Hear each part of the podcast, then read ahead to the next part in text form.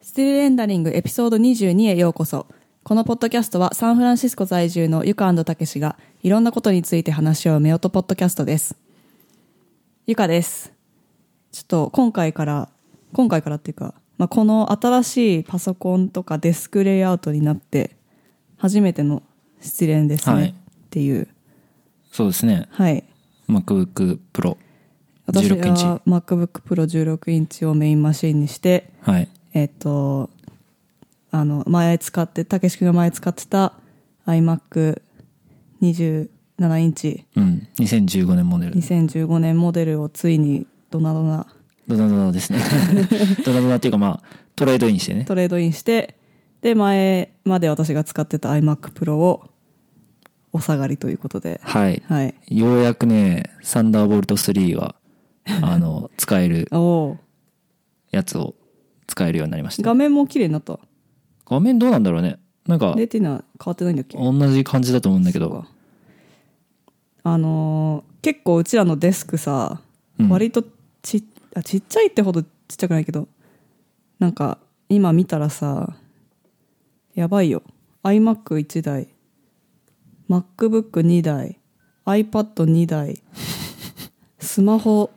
3台はい。とか載ってますから ねギチギチです 機器ばっかりだ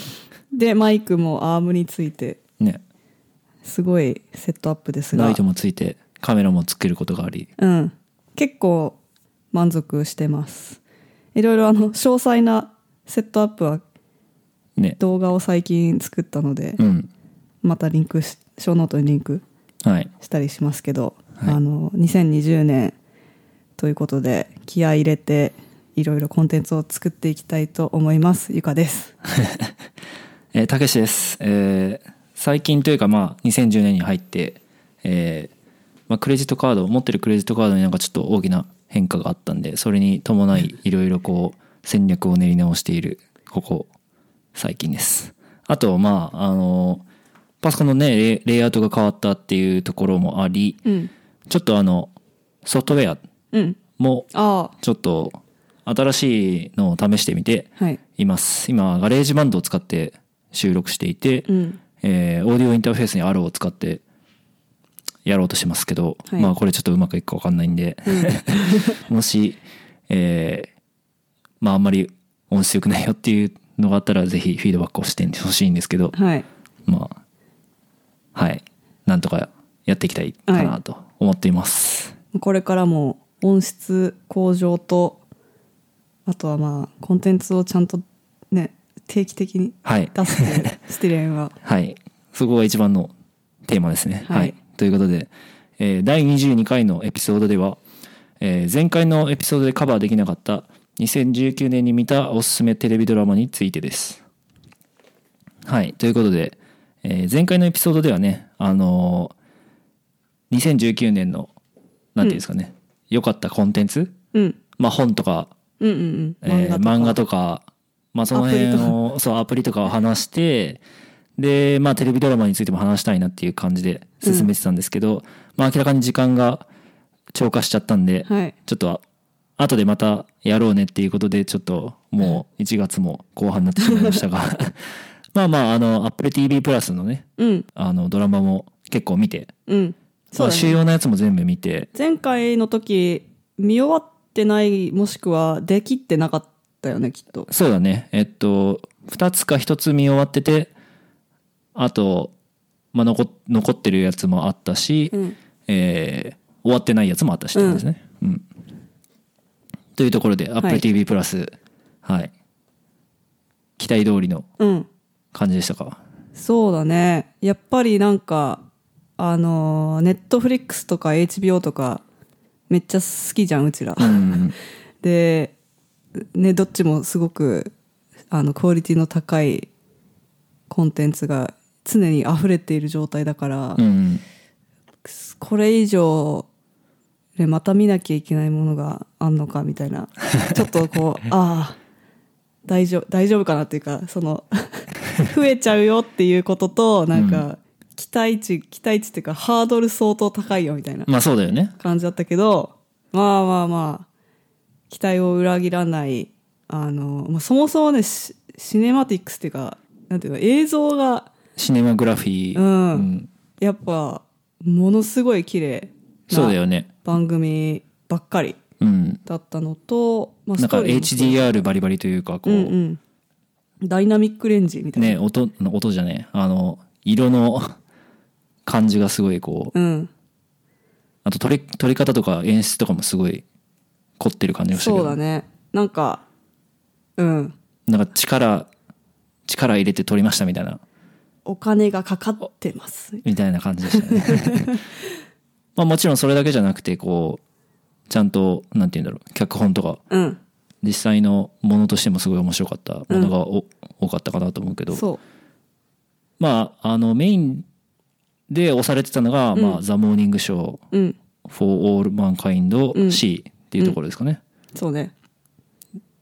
どれが一番好きでしたかやっぱモーニングショーでしょああモーニング・ショーも10話うん完完結というか、まあ、次のシーズンもあるっぽいんですけど、うんまあ、よかったね。うん結構まあタイムリーというかうん。なんかすごいまあ「MeToo」の話じゃないうんうん。あれの裏側というかやっぱりその外側から見てるとさ「はいこの人が悪いです」みたいうんう。なん感じだけど、そんなそれはそうだと思うけどなんか単純な単純なことじゃなくてなんなかんか善悪だけじゃない。そうやっぱりエン「enablers」って英語で言うけどなんなんだろうなんか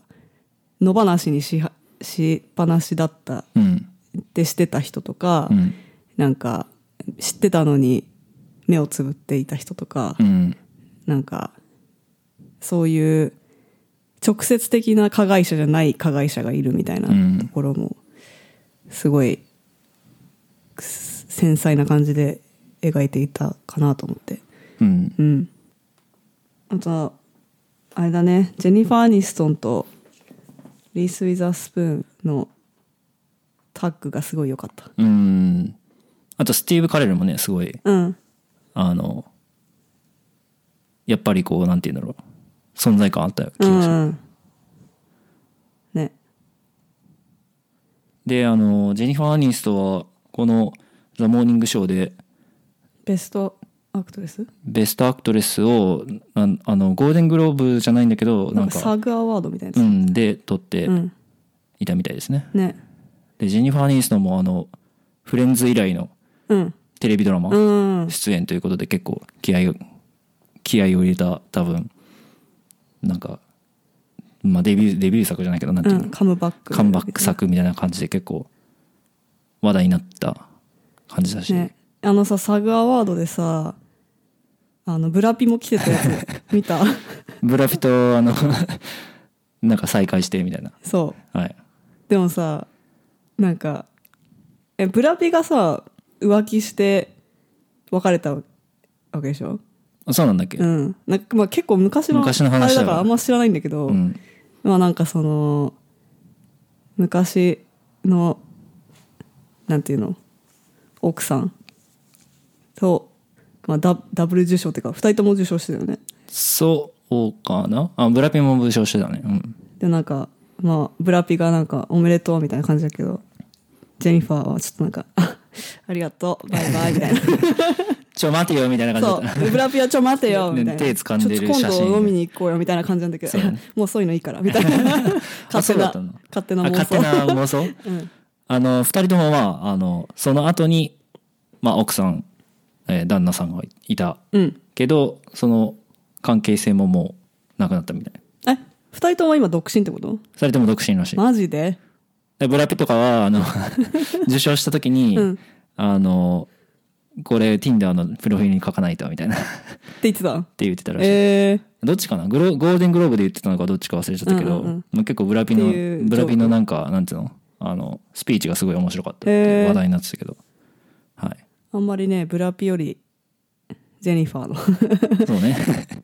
きだからうんまあ、ちなみにあのブラピはえーっと「Once Upon a Time うん in ハリウ Hollywood ッ」ドうんみたいなあの映画でねうんうんサポーティングアクターかなうんであの撮ってたみたいですけうんどうね、んはいでザンボニング賞ねあの、次も続くっぽいのでねうんはいもうなんか最初の頃に決まってたんだよね次あるっていうのはなんか結構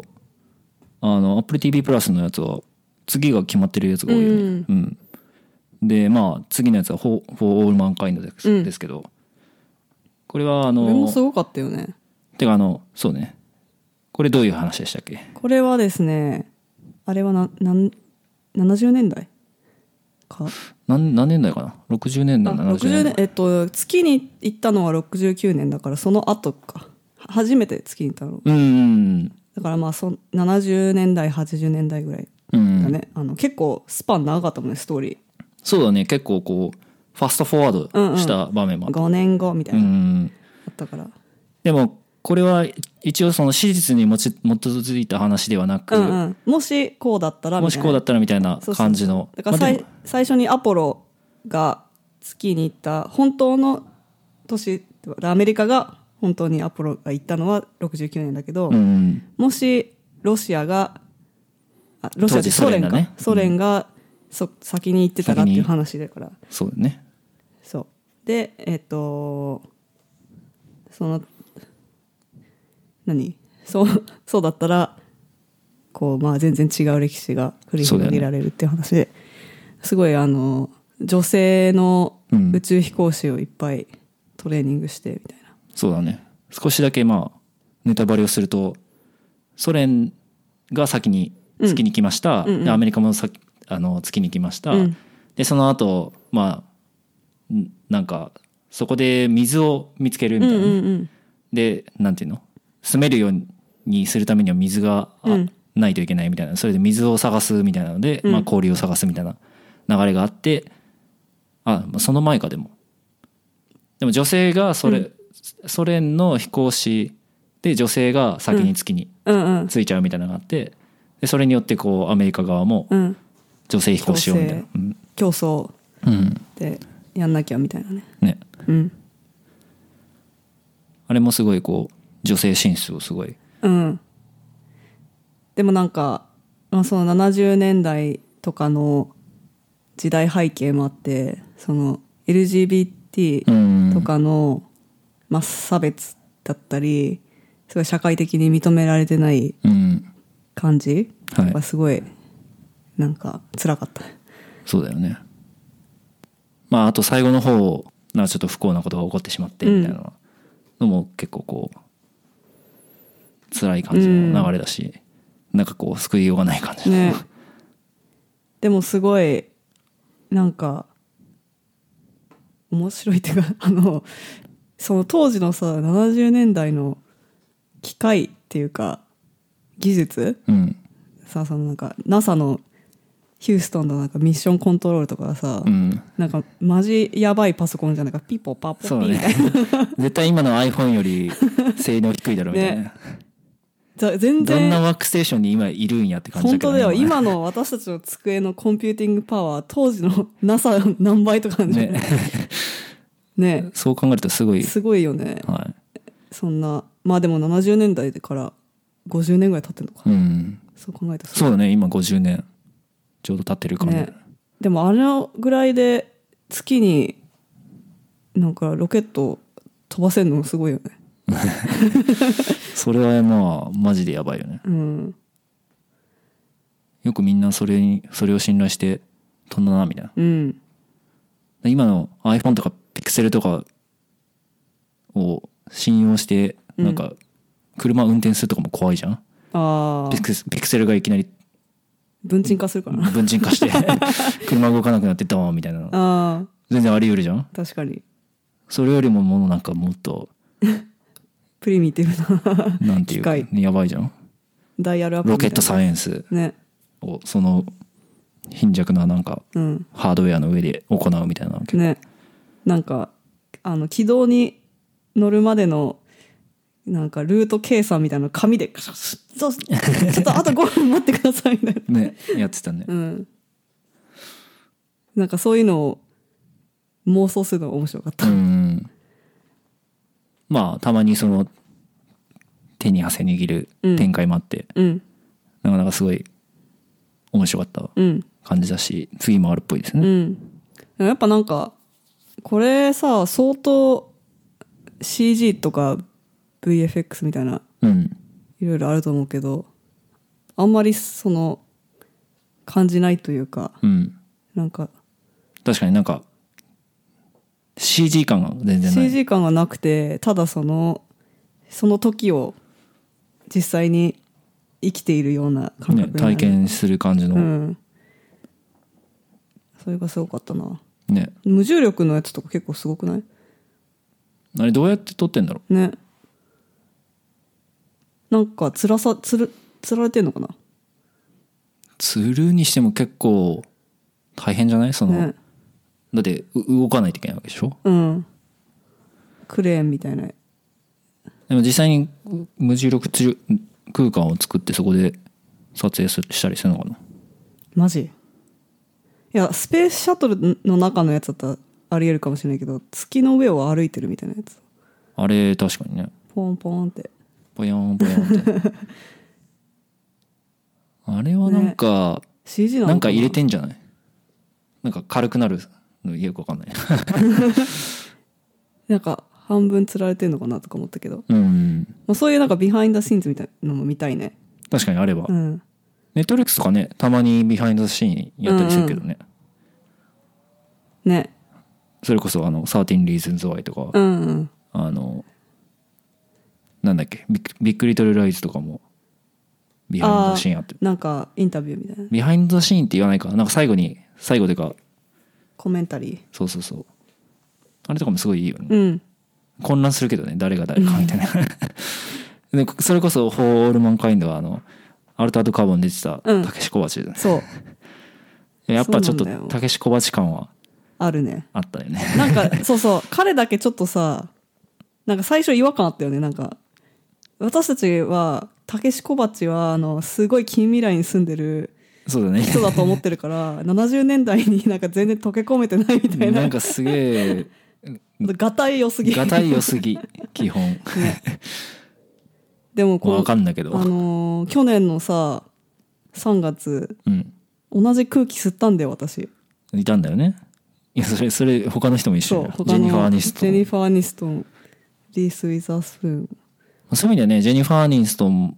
はフレンズとも全然違うキャラだしうんスティーブ・カレルもまあいろいろな役ができるし、うんリース・ウィザスプーンもちょっとなんていうのビッグ・リトル・ライズともちょっと違うキャラだし、うんちゃんとこうやっぱり演技演技がうまいっていうのはすごいあーやっぱなんかブチギレうまい よねなんか結構あれはもうゲイさあの割と日本のツイッターとかで見る感想うんはなんかみんなちょっと叫びすぎみたいな、うっあて言ってる人がいたけど、あうんなんかいやむしろスカッとしたんですけどね なこれなんかそんなもんじゃないかなと思ったんだけどこれぐらいテレビテレビ関連のやつはああああいうなんか戦場みたいな感じにうんうんうん楽しいじゃねあれ あれぐらいさブチギレられたら気持ちいいよねあのボードルームでさそうだよねお前ら聞けよっつって これから私が言うことをお前らやんだよみたいなうんなんかさああいうことを体験してみたいと思う自分がいる感があるえどっち側でなんかそういうそのぶち切れる方ぶちち切切れれらられれるる方方えぶち切れられる方打ち切れられるられてああやややらないとわあみたいなへえなんかお祭りみたいじゃんじゃあ私はぶち切れる方やり たいレッスンみたいな、うん なるほどですねはい、まあ、それとは全然違うあの物語でし獅子がありましたけど、うんはい、はい、C はどういう感じの C はこれは未来かすごい未来ですすごい未来ですごい未来なんだけどなんか目が人類がね人類がなんかウイルスにウイルスにかかったり、うんまあ、病気になって多くの人が死んで、うんで生きん生き延びた人もうん目が見えなくなったと、はいっていうのがもう何百年何千年とかはいだからまあ今の現代はまあベースベースとしてあって、でその何何千年後みたいな世界ですね、うんでもまあその目が見えないから、んあの、まあどうしてもその原、原始的なうん生活にならざるを得ないというか、 で、そういう、だからちょっと原始的な感じの、うん、トまラあ、イどうしてもっていうトライブか的な多分その一回文明が失われたみたいなそうだね。なんかそうねだから原始人みたいななんかゲームオブスローンズみたいな感じのうんうん。なんか剣とかでなんか戦いとかが、そうそうそう戦ったり石を投げ合ったりしてるけど、でなんか川で洗濯するみたいなそうだね。でだけど、まあ、一部でなんか目が見える子供たちが生まれたみたいなところで始まる物語はい。ですねなんかあれだねネットフリックスの「バードボックス」の 3000年後みたいな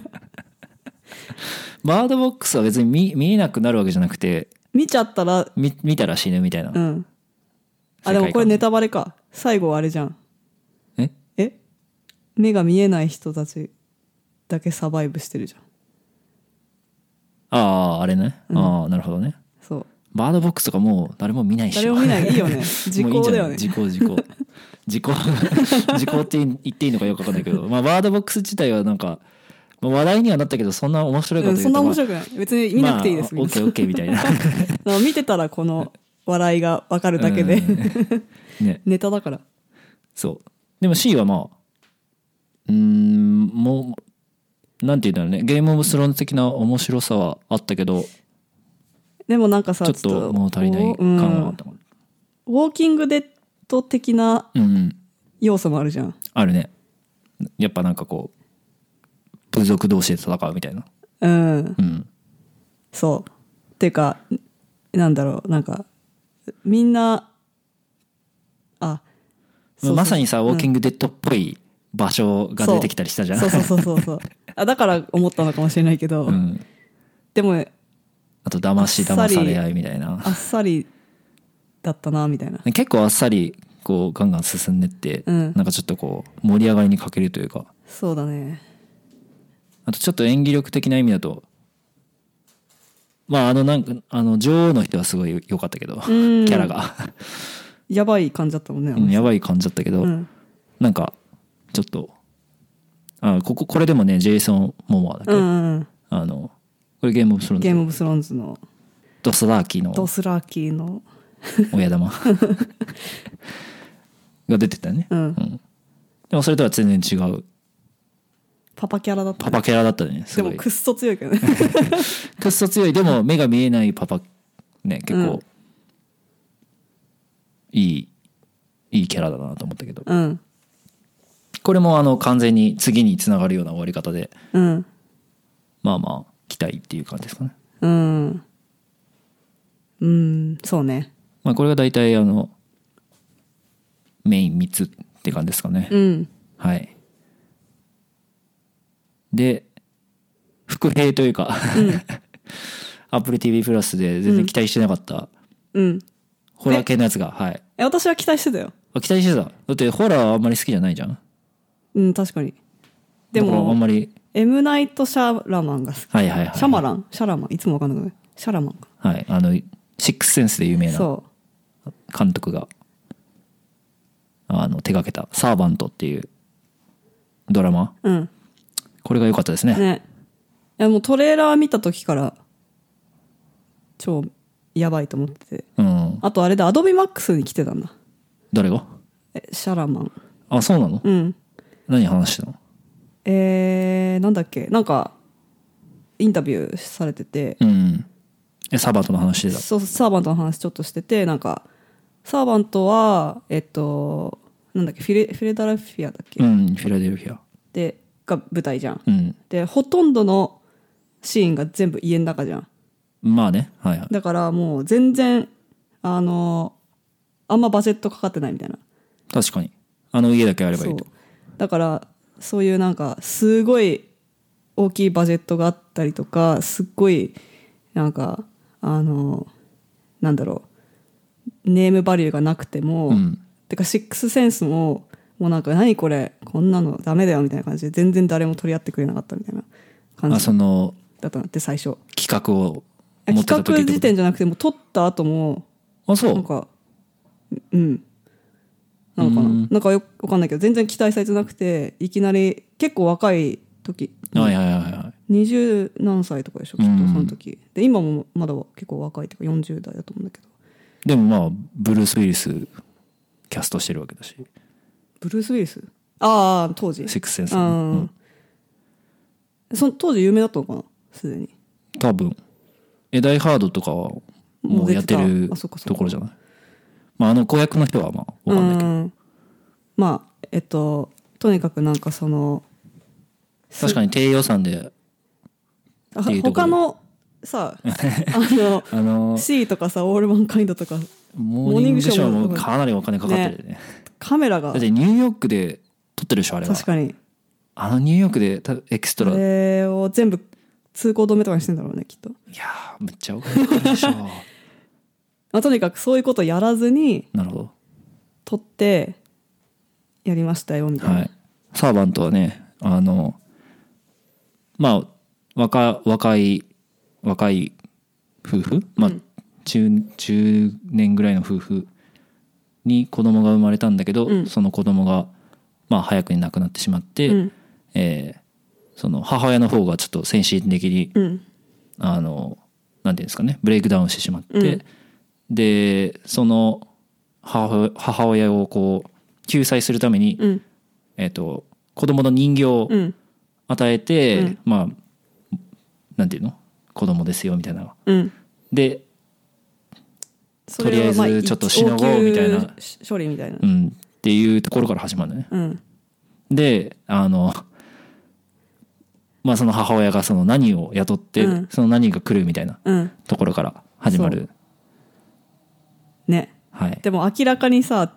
超土砂降りの雨の中でこうガラガラガラガラ、ね コンコンコン来ましたみたいなね「はじめまして」みたいな感じで、 明らかにホラーじゃんみたいなまあすごいホラーホラーサスペンス的な感じのそ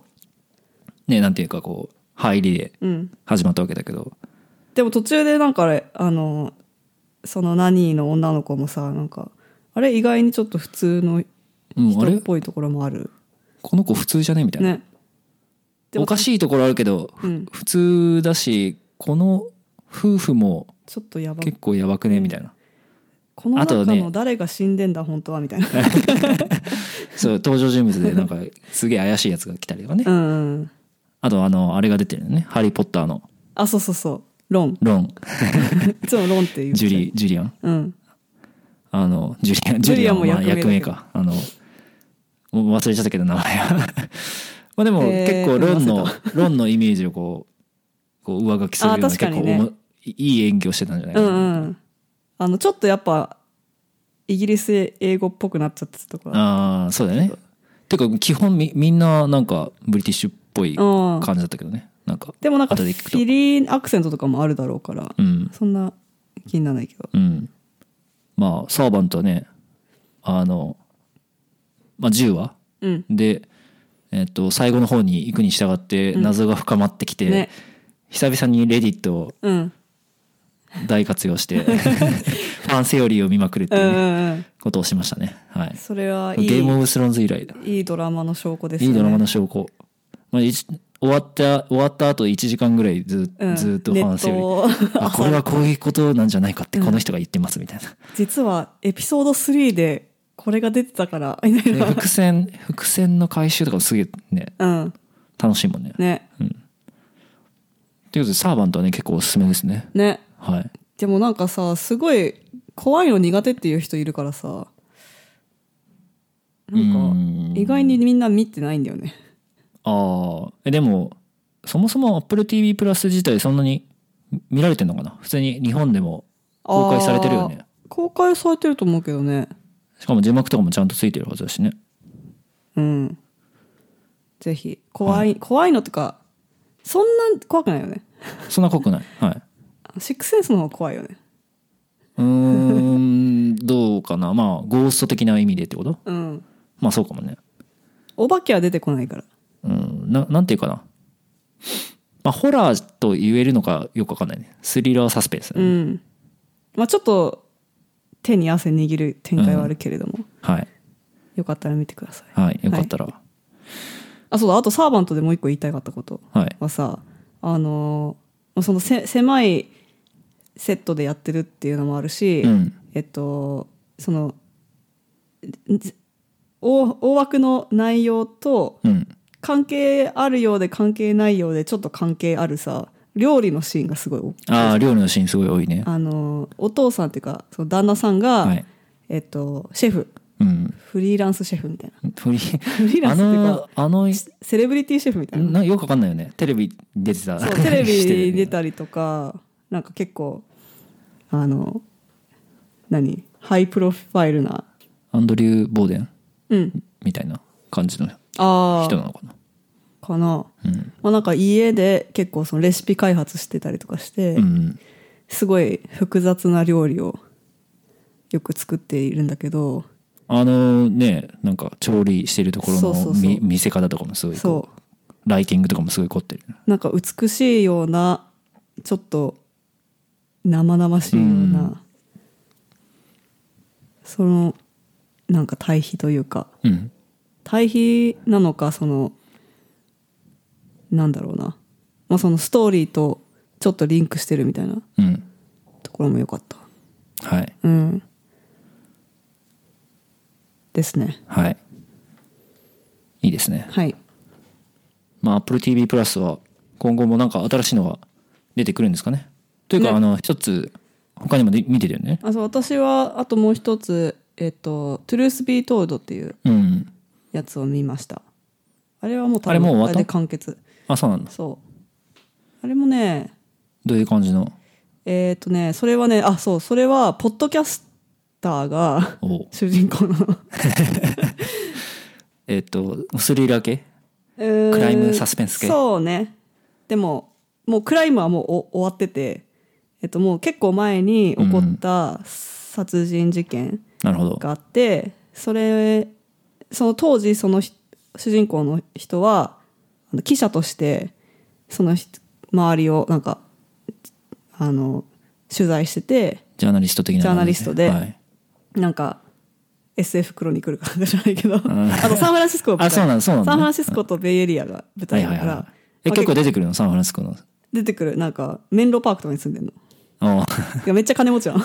あそうなんだえそのポッドキャスターが うんジャーナリストそうでも家族は結構なんかあのオークランドとかに住んでてはいはそんな裕福じゃないんだけどいうーんまあえそれで、うんジャーナリストとして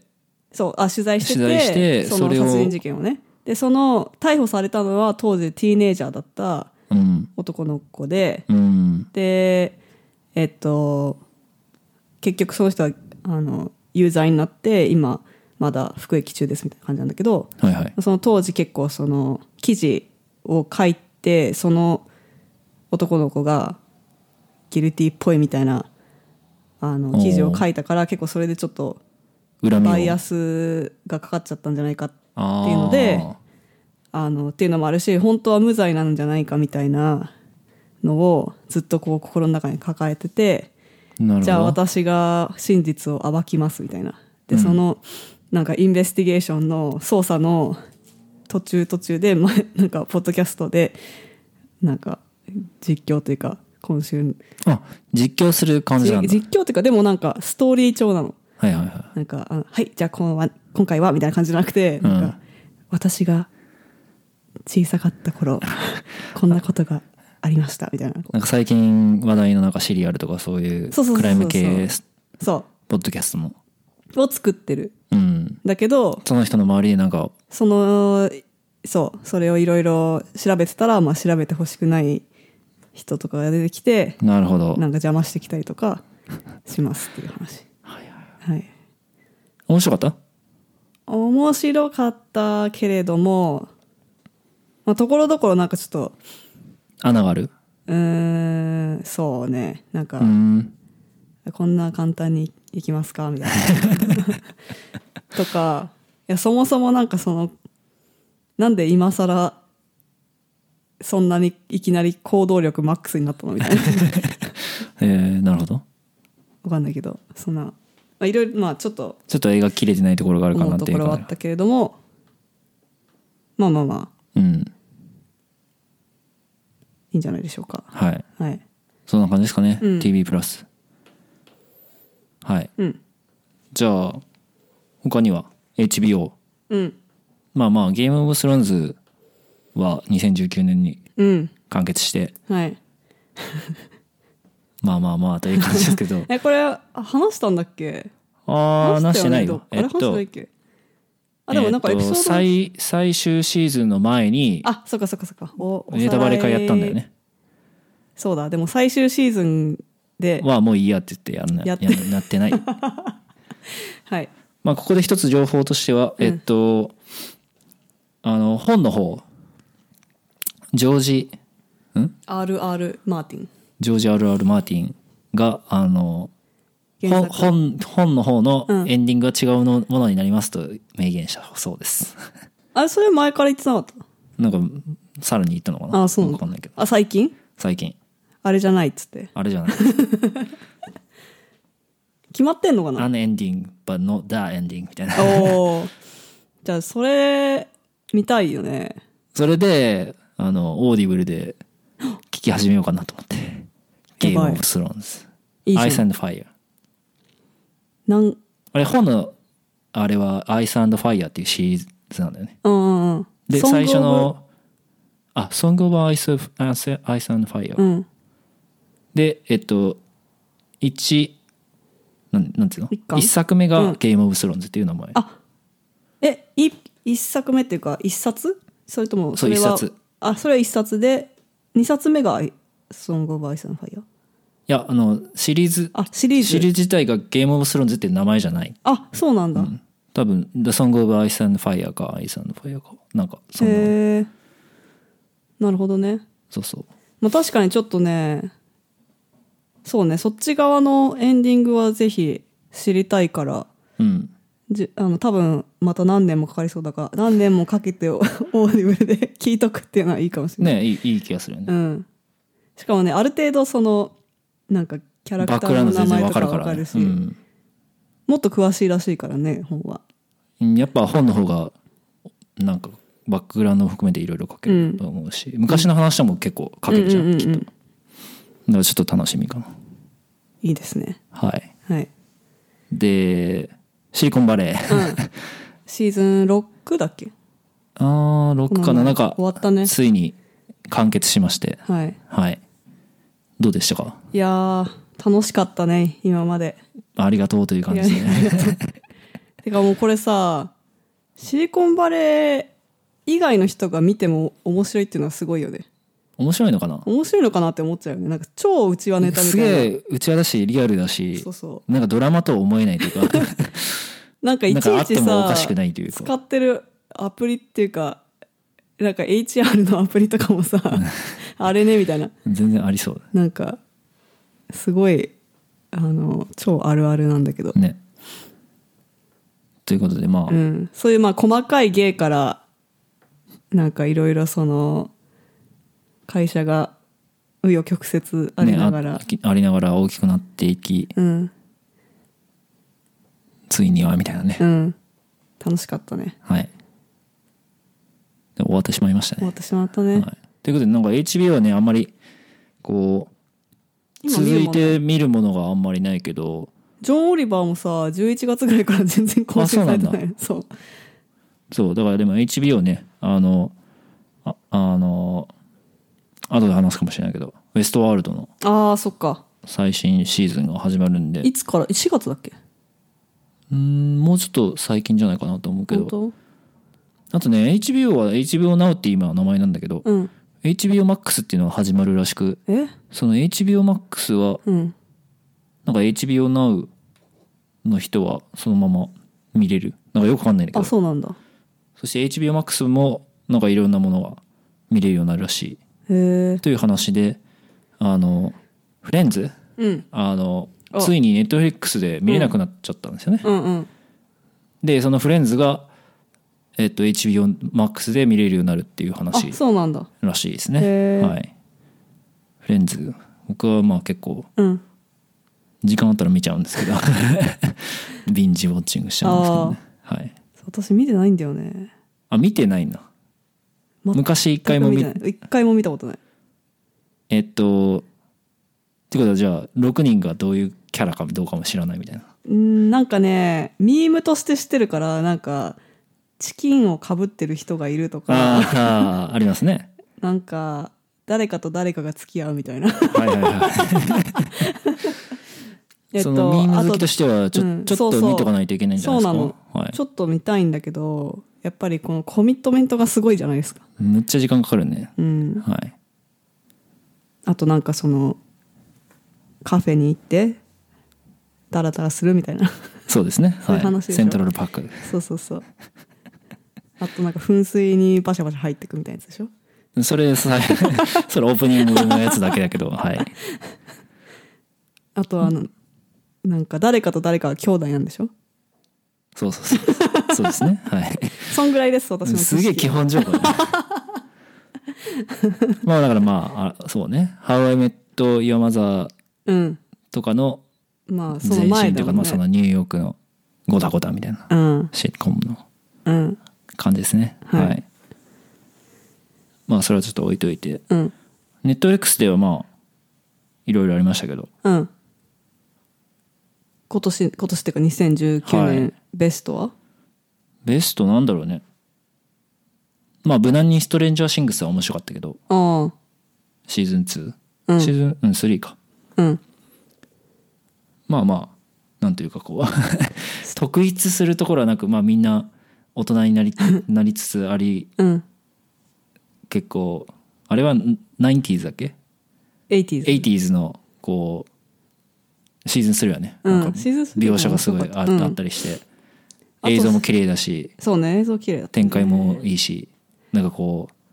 う間違いない感じの、うん 進行だったかなという感じだったけどあと「ストレンジャーシングス」今回のシーズンであのマーケティングがすごかった あそうなんか出る前からなんか H&M とコラボしたりとかあもうなんかハロウィンコスチューム需要にこう乗っかってきたりとかしてあなるほどなるほどなんかすごいこうこの作品を見てもらいたいですみたいなところ以外にもなんかすごいお金をかけてマルチチャンネルみたいな感じでやってうんまあネットフリックスの中ではやっぱりなんか目玉のうん番組、そうだね番組とかテレビドラマオリジナルだしねうん、っていうのあるんじゃないかな、うんあとまあ「13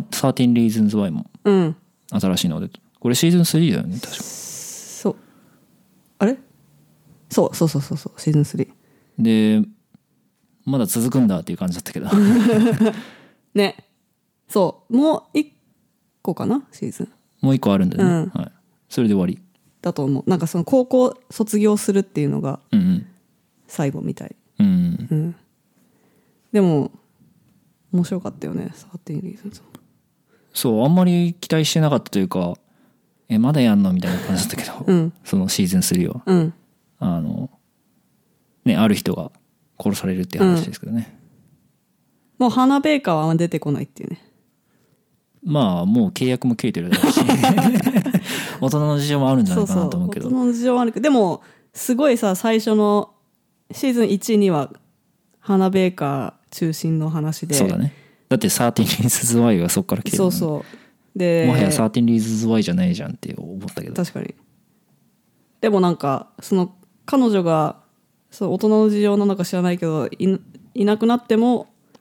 全然面白いっていうか、うんもう結構そのいろんな人間関係があったりとかうん。いろんな家族の形があったりとかうん。してねあとあれだねあのちょっと危ない崖っぷちに立っていたキャラクターがみんなのサポートによってこうダークサイドに落ちるのかどうかみたいなところだったところかうらんダークサイドに落ちないあこれはちょっとネタバレかなあのまあまあ、うんぼやかしてるからいいぼんじやゃないかして言うとそうそうあの明るい方へうん。戻ってこれたとか、っていうのもすごいなんかいい感じに描いてるなと思ってそうだよね。あのでそこもさやっぱ一筋縄でいいいきなり構成しろみたいな感じそうだよ構成ね。でこきるれも、俺が感じたのは、その、善悪、なんか二元論じゃないなというか、うんうんそうなんかみんな、みんな思うところがあり、うん苦しみつつ前に進むみたいな。うんなんかトラウマとか PTSD みたいなのから、まあ、それそれをさもうなんか忘れようよとかじゃなくて、うん。いかにそれと共生していくかみたいなうん。感じだからうん。なんか結構重い話だけどその描き方がすごく気を使って描かれてるなっていう感じがしたね、だって問題になってたんだもんね。シーズン1。あそうそうそうなんかちょっとも模倣で自殺しちゃった子とかい,、いたらしい、ね、だからすごい気を、気を使って、あの、最初に。うんうん、ちゃんとディスクレーマーもあうるし、ん。あとそのビハインダシーンじゃないけどなんかアフターショーみたいなね。やつですごいいろんなせ精神科医みたいな人とかが出てきうて、ん。あのまあ多分演者の人も割と若い人が多いと思うから俳優さん結構メンタルケアとかも必要だったかもしれないけど、そうだよねなんかそういう話をし合っててよかったなと思ったうん。うんそうですね。はいネット X は、やっぱりこう、幅が広いというか、うんいろいろな番組があるなと思うんですけど、まあ、テレビドラマじゃないんだけどなんか話題になってた「マリッジ・ストーリー」っていうの、うん映画を見ましたね、うんはい、これはアダムストーリんアダム・ドライバーと、うんえースカーレット・ヨハンソン、うん夫婦のうん映画ですけど、うんまあ、これすごい良かったよねね演演技もすごい良かったし、うんなんかこういう愛の形があるのかっていう感じでしたけど大人の話だったよねなんか、結構感動しなかった うん結構ないっすよ今もなんかちょっと思い出してなくていやなかなかすごい良かったんでなんかスカーレット・ヨハンソンがさすごいいいじゃんと思ってああなんかいいつもなんか変な役ばっかやらされてんじゃないのって思っちゃったなんかうん本領発揮できてないのかなみたいな、こんなになんか人間っぽい感じですごい素敵なうん役だなと思って、なんか2019年は結構ススカーレット・ヨハンソンいい役が多かったらしくて、うんあの僕らは結構映画見ないんで、うんあんまりわかんないんだけど、まあ、マリーチ・ストーリーでもフィーチャーされてたし、うんあのあともう一つの映画でもだそそれこそなんかサポーティングアクトレスうんあのベストアクトレス、うんどっちにもスカーレット・ヨハンソンへがー別の映画で名前に出てるとかそういうのがあっあそうなんだてそうオスカーは来週末発表だからああそこでどうなるかうん期待っていう感じですけどね、うんあとマレージストーリーのあれですよローラ・ダーンああがなんか賞取ってたよねサポーティングアクターかなんかでゴールデングローブかなどゴールデングローブうしたかなそうローラ・ダーンがマジ大好 きあのマリージストーリーのあれ弁護士役の人、弁護士役ビビッグリトルライズにも出てきたうん人ですね、そうちょっとキャラかぶってる変わってたね だけどまそうあすごいいいキャラだね、うんあの基本こう勝ち組 のはい、なんか気が強い女性役なんかちょっとメイキングマーダラーのあの人に確かに若干かぶる、うんうんはい、というか、まあ、メイキングマーダラーもねうんシーズン2が出てうんまあまあ救いのない話ですけどうんこれはドキュメンタリーだからねはいこれはどうなっちゃってるんですかね今なんかあの新しいスピンオフを今作ってるらしいですね、うん、はいコンビクティング・ア・マーダラーでもそれは違うもうなネットフリックスじゃないんでしょネットフリックスじゃない関係ない人たちがし、まあ、監督も違うしみたいなうんうん感じみたいですけどそうですねまあそれも実際に人現在進行形で起こっていることなんで結うん構気になってる感じがありますけどねたまにニュースとかでなんかね出てくるねうんそれこそあのシーズン2で出てきたあの新しい弁護士のうん人が結構なんていうかこうセレブ弁護士みたいな、うんすごいキャラも強いし、うん本当にテレビドラマ見ているかのようなキャラの強さうんでも実際にこう真実を暴いていくみたいなどちらかというとなんか探偵みたいな感じで、ねすごかったよ ねあのなんかこういう本当にこういうドンキでこういうふうに殴ったとしたらこういう血のね専門家にむちゃくち飛び方ゃはし人を専専門家といろいろ話したなりいとよかねね、うん実際に現地に行ってうんうん調べたりとか、うんうん自分でねでも何年も経ってるのに結構新しい事実が出てきたりとかうん新しいヒントを見つけたりとかすごいよねうんうん何年も経ってるよねだって20年以上経ってるんじゃないえそんなにあそんな経ってないかまあまあなんか結構前なのね、そうだよねまあ、それも続きが気になるところですけど、うんはい。ということで、まあ、あの、テレビドラマじゃないんだけど、まあ、ドキュメンタリー系で言うと、まあ、うん自分はまあ、いくつか見たので面白かったところで言うと、うんまあ、フォーミュラ1はもう話したかもしれないけど、うんあの、今年、今年か、今年も作るらしくて、うんで、フォーミュラ1、2000、で、去年のやつは2018年のやつをカバーしてたんだけど、うんえっと、上位2チーム、うんえっと、フェラーリとメルセデスは、あの、なんていうか、撮影されてなかったのだうんからそ、それ以外のチームのメンバーに話聞いたりとか、まあ、へインタビューしたりとかして、うんその、そのシーズンを振り返るみたいな感じだったんだけど、えっと、2019年は、まあ、そのヒットがあったこともあり、うんその上の2つのチームも参加することになったという噂で、で、もう終わってたの2019年。で、まあそんなに追ってなかったんだけど、まあ面白いことが結構あったらしいから、へーあそれなんかケイセイ言ってたよねドバイかなんかやってたやつあ、そうだっけな。あそれでもいっぱいあるのかな F1 って F1 っ知らないて、なんか、10 12レースぐらいあるのかなへえ ?1 年に。で、それで、その中ですごいドラマがあるわけよ。でそれをすごいカバーしてて、うんそれすごい面白かったんで、今年も期待かなっていう感じですね。で、ザ・グレイト・ハックっていうのもまあ、これ一緒に見ましたけど、うんあの、Facebook うんとか、あの、ケンブリッジ・アナリティカうんとかのその、なんて言うんだろうね、選挙、選挙操作みたいなところの裏側にいた会社の人に、まあ、インタビューしたりして、うんそのう実際に起こってたことをリビールするみたいなうんやつでこれもすごい衝撃的だったのでこれもすごい良かったなと思うし、うんまあ、ファイヤーフェスティバルのやつもうんなんか面白かったしね話したよねうんファイヤーフェスティバル一つ話しましたけど、うんまあ、あとそれとは別の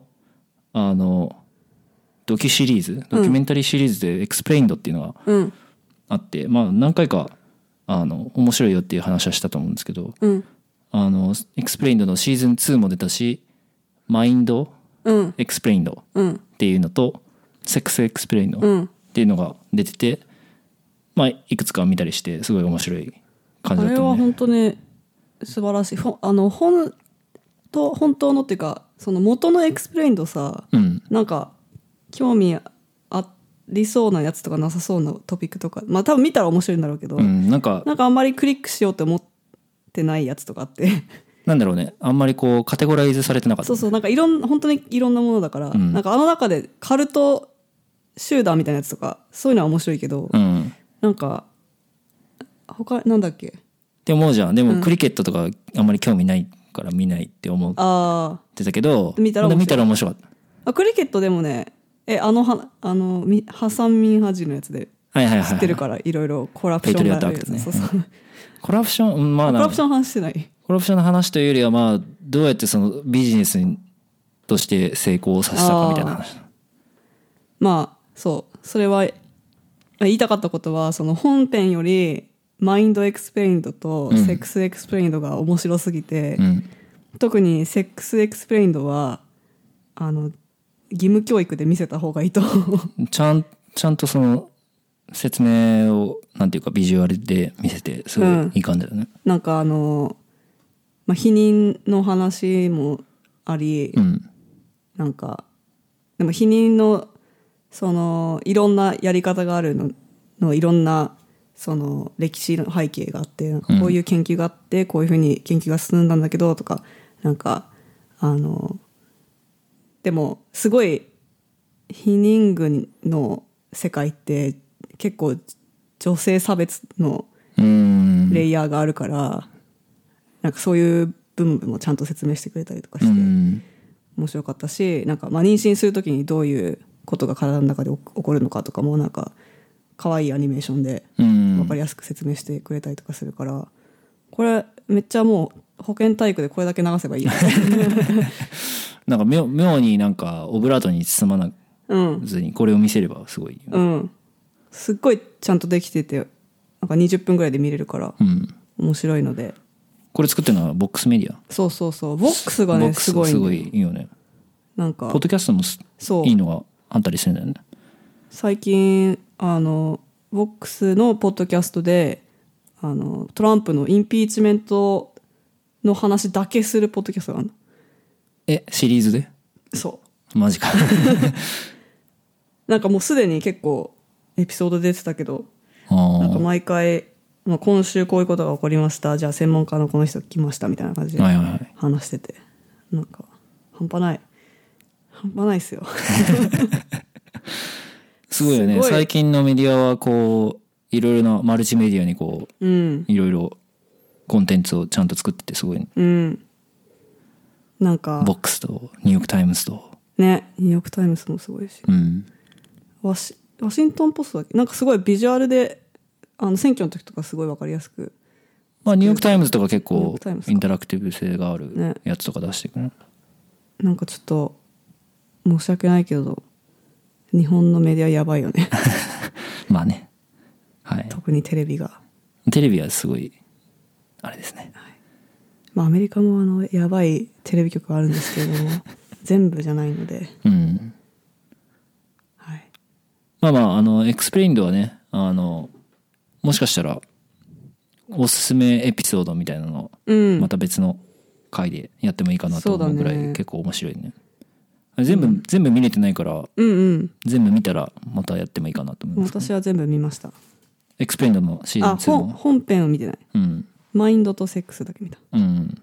マインドもめっちゃマイン面ドもす白ごいい面白いんだよね、うんまあまああの興味ある方はうん、はい見てみるといいんじゃないかなっていう感じですね、あまたじゃあもしいあれだったらはい別エピソード で、あとあの自分は結構日本のドラマもたまになんか見るんですけどねあの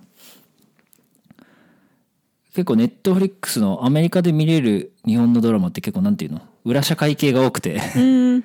あの裏社会とかなんかちょっとこう変わったドラマが多くて、うんあのミリオン円ウェメンなんだっけ、100万円女っうんうんていうのはまあ2人で見た気がするんだけどうんうんあの、なぜかよくわかんないけど、家賃として100万円をくれる女性が家に住み込み始めたみたいな。 で、その主人公は小説家で、なぜかよくわかんないけど、生活をし始めるっていう。 まあこれもなんか、ちょっと最後にツイストがある系のなんかスリラー系の話なんだけど、まあそれもすごい面白かったし、あと、まあ、最近で言うとスキャムっていう話が、あの、ネットフリックスに出てて、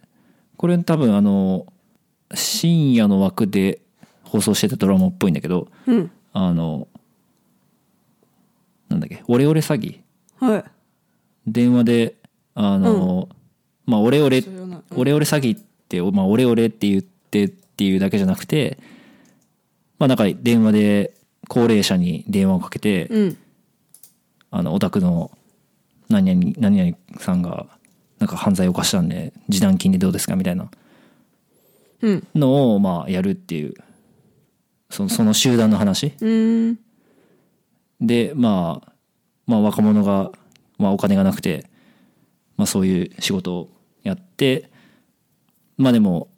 その詐欺をする中で、こう、仲間と、チーム、チームとしてこう、うん働く働いてその作業成功させるっていうのでこう盛り上がるんだけど、うっんていう話ね。うーんあこれかでまあ、これまあドラマとしても結構面白かったんだけど、うんあのオープニングかなオープニングの曲がすごい良くて、うんまあ、それを結構なんか気に入って聴いてたんだけど、うんあのなんかニコニコ動画出身の歌い手の人がへえなんかまあメジャーデビューというか、まあ、ドラマの主題歌につ使われたみたいな感じらしくてあのよかったですね、うーんあとはあの「Stay Tuned、えーチャンネルはそのまま」っうんていうあのドラマがあってこれは北海道ドラマあ北海道テレビが作ったうんあのドラマなんですけどまあこれ結構メタな感じで北海道テレビ局の話、 うんうんうんでえっと「まあ、水曜どうでしょう」ってあるじゃないですか、あれあの北海道テレビ初なんですけどあーはいはいあの「水曜どうでしょう」の演者というかその人たちもあ出てくるドラマに出てきてへえこうなんていうかこう面白いですねファンとしては嬉しいファンとしてははこう嬉しい感じの、まあ、ドラマとしてもすごい面白いやつなんでまあほんわか系の感じですけどこれは結構おすすめですねうんはいっていうのがですねこれ全部ネットフリックスですねうん私はえっとなんだかな何言おうかな最近一番最近見たのは YOU のシーズン2なんですけどはいこれはマジやばいですね YOU いいシーズン1見てないよね見てないなんかあのすごいストーカーの話だっていうことだけ知ってる一目惚れしちゃうストーカーなの やべえでもあのゴシップガールに出てたさペンバッジリでペンこの人が主人公だ主ね人公で、えっとまあなんだろう毎回一目惚れしてで結構いろいろ下調べストーカーだからさすごい下調べがすすごいわけよなんかいろんな SNS アカウントを見たりとかあなんのか新世代のストーカーってことですよそね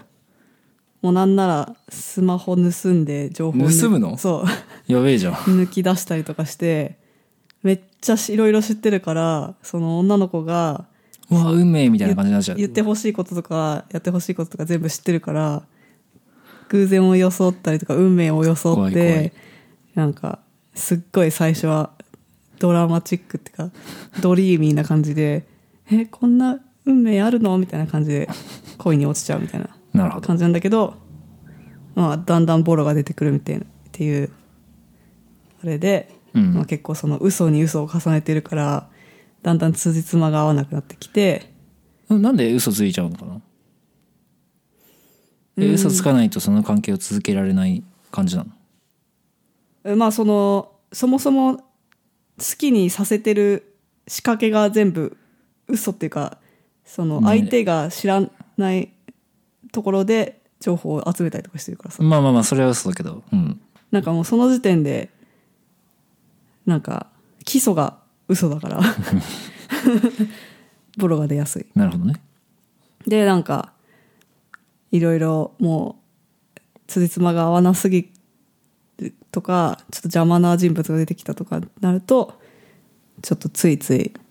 あの手にかけてしまったりとかするっていうあそはい、うあっていうーのでまあシーズン12あるんですけど、はいはいはいえーシーズン3もありそうで して、もうええわって、っ なるほどねていう感じです、私は。はいはでもまあシーズン2は面白かったけど、なんかちょっとお腹いっぱいかな。お腹いっぱいですかうん。はい。はいあとはね、2019年、もうなんかロシアンドールとかは、とリバーデールはもう話したのかな、前、エピうんソードで。あとはボージャッでクもリバーデールホーどうどうなってるの今スマンリバーデールね、もうなんか追いつけてないんだよね。あそうなのなんか Netflix に出てこないってこと Netflix に途中までなんだけど最新最新シーズン出てなくてあそうなんだそう CW で見なきゃいけないのはいはだから追いつけてなくてでもなんかもうどんどんありえもういいやなみたいな感いじ感じになってきたからいうんまあ、ネットフレックスに来たら見ようかなみたいな、なるほどそういうう、ん消消極的というかそんなにこう積極的に見見なくてもいいやとかね、うんでも来たら見ちゃう まあ、リバでもね結構なんかこう空ぐれがすごいそう作腹ぐ品のれ一つとね顔面がすごいからねついつい見ちゃうんだよねもうなんかストーリーじゃなくてっていうことですねそうストーリーもなんか違う意味でやばいから いやだってちょっと見たら、な何このドラマって感じのそことをやってたよ木のお化けみたいなの出てくるななんでみたいな えみたいな学園ものじゃなかったのみたいな そう学園ものだったよねそうね学園ものですままだ学園ものですかまだ学園ものだと思うでもなんかスピークイージー経営してたりする からねなんでかマジでいけるねうんあれ途中まで見た気がするんだよなでもそれまではなんか普通に学園学学生してたよいついや1とかいつさあそうそうそうだんだんねあのボクシングジム経営してる人が出てきたりとかねななんでなんで経営しがちなのかしらシムシティみたいになってるん ですよリバデはシムシティっていうことですね、はい、はいまあ、そこはそのなんだろう突っ込みたいから見るみたいなところあ るおーいみたいななんでやねんっつってそはういそうあとはえっ、と「ボージャック・ホースマン」シーズンえ 2? ってなんか完結したんだよね3かあれ完結したもっのとそうあじゃあ完結さで完結とかあんの一応終わりだっていうふうに聞いてるんですけどでも若干ね終わり方がちょっと釈然としない感じだったんでねあれちょっと待ってファイナルエピソードカミングジャニュアリー31になってるんですけどあてかシーズン2どころじゃないわ今シーズン6だわめっちゃ めっちゃシーズンあるやんしかも終わってないやんやっぱ終わってないかよかったそして31って31ももううすすぐぐやじゃんんやばやばいやばいやばいやばいやばいよかった終わってなくてもしこれで終わりだったらすごいね悲しい終わり方だったからそもそも悲しいストーリーなんじゃないのあのね、ボージャック・ホースマンはね、この、調べてみてくれたら分かると思うんですけど、アニメなんですよ。はいアニメですねで、なんか、シュール系っていうか、アメリカのシュール系のタッチ。で、あの、人間みたいな感じで二足歩行するいろんな、あの、動物の人間もいるし、人間みたいな見た目の人間もいるっていう世界観なんですけれども。はいあの、これがですね、逆にアニメじゃないと耐えられないぐらい鬱な話なんですね。あの主人公はどういう人ですか主人公は、あの、ホースなんですけど、はいまあ馬の人なんか昔子役で、あの、成功した人で、今なんか中年になったおっさんなんだけ ど、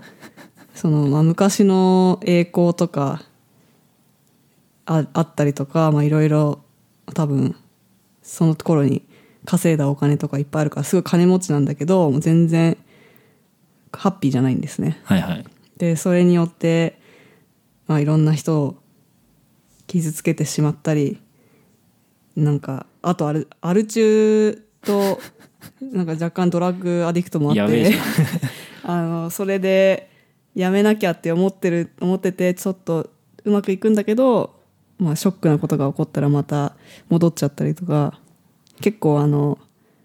リアルですね闇 が闇が深いんですよ闇が深いねでやっとね今回こそあのリハビリ成功なのではみたいな感じなんだけどシーズン6の最後でうんなんかその過去に起こったこととそのボージャックがまあ結構やらかしまくってるから、はいそのやらかしまくってた過去のことがちょっとつながってきちゃうみたいなはいはいでい現在その何コンセクエンスってコこンとセクエンスっていうか、ううんん多分今そのリハビリが成功しつつあるけど過去の罪にまた囚われてしまうのかみたいなところでうんそれそれ全然終わらなそうな感じの終わり方だよだけどその匂わせで終わ シシリーズ終わったらマジこっちが鬱になるわって感じだったけどよかった次やるってことでじゃあああります気ね持ちいい終わりは方をぜひしてほしい ですいなるほどはいということで、はい31日楽しみにしてますはいえーあとはねあとこれはねもう万人におすすめは「いザ・ポリティシャンはい」もう私が見るドラマ結構変なやつ多いけど、うんだから万人におすすめできないことが多いんですけどポリティシャンはも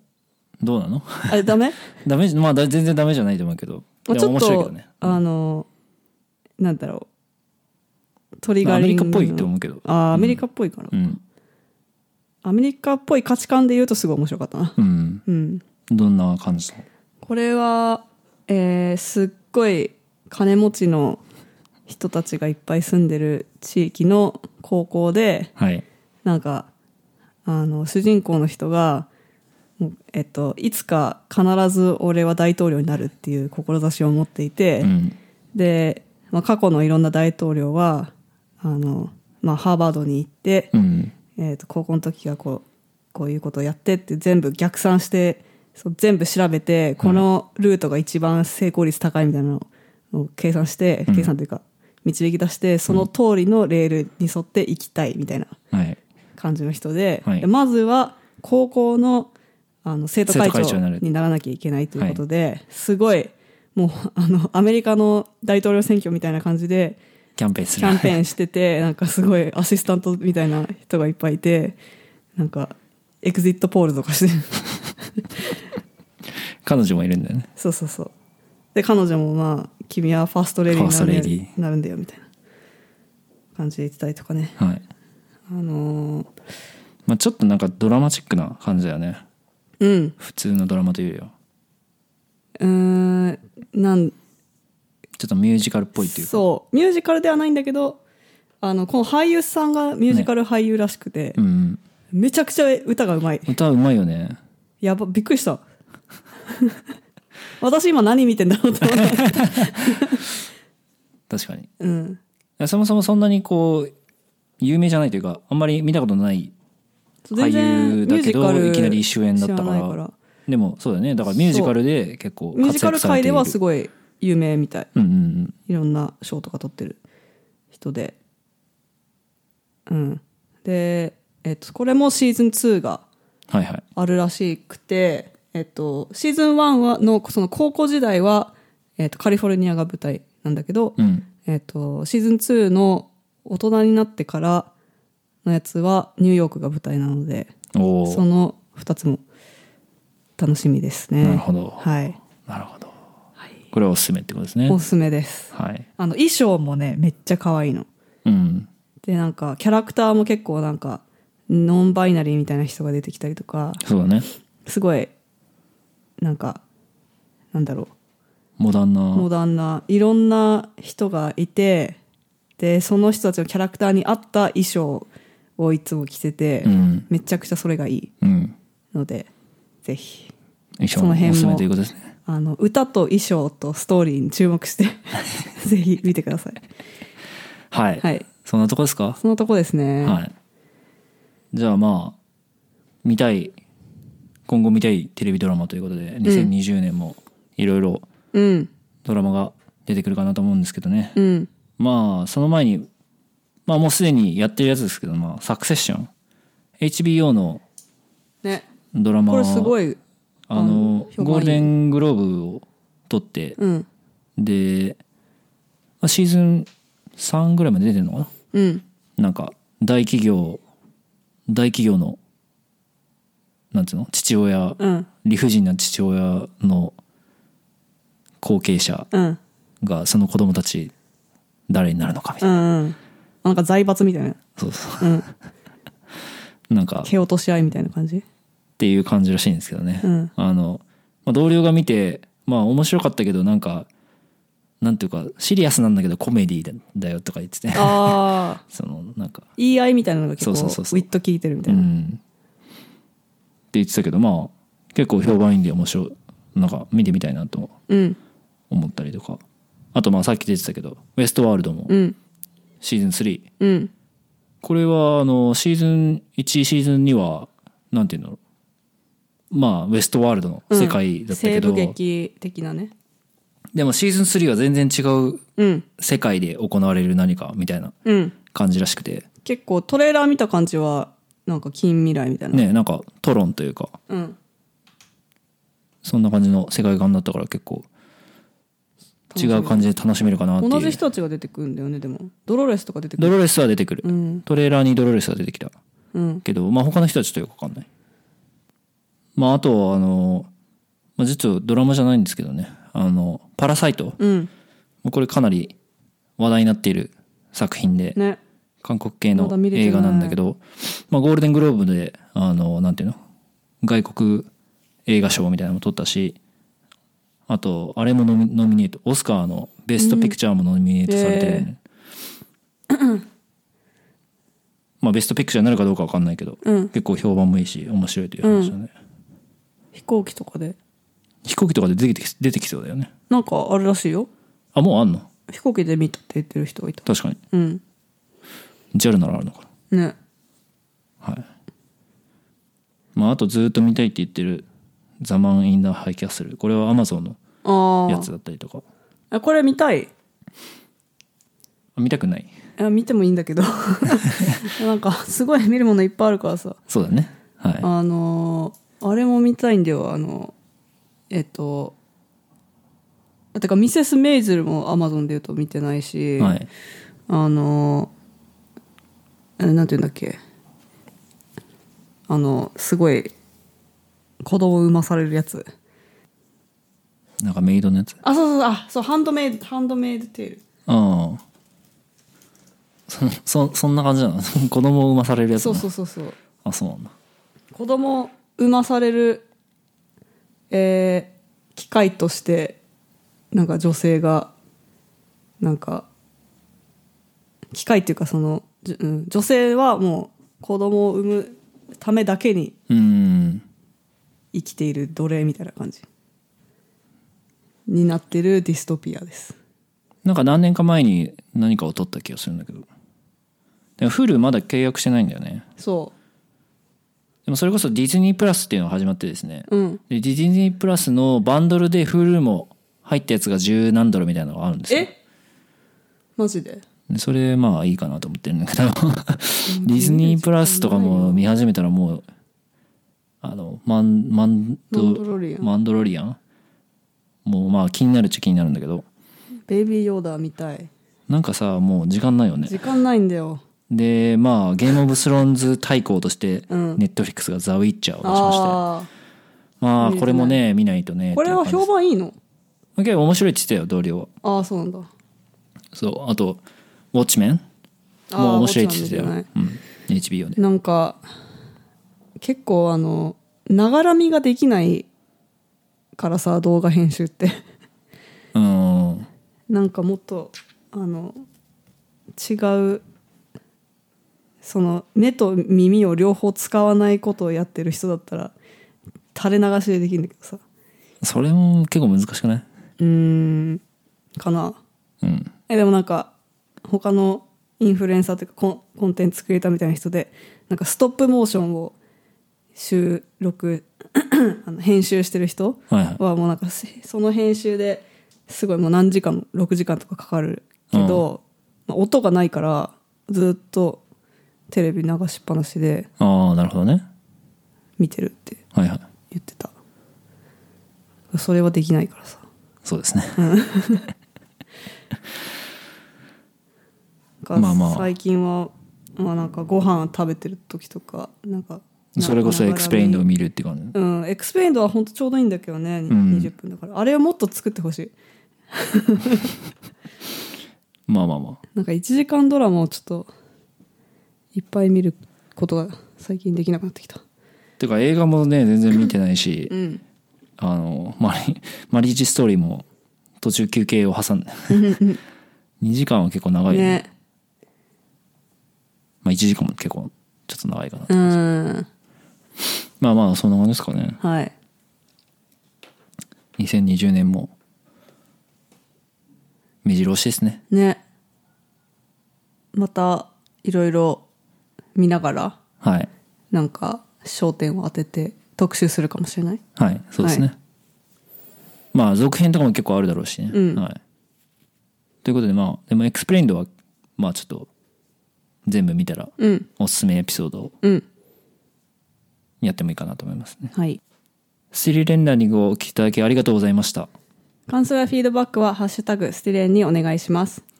iTunes 改め Apple Podcast のレビューもぜひお願いしますそれではまた次のエピソードでお会いしましょうバイババイイバイ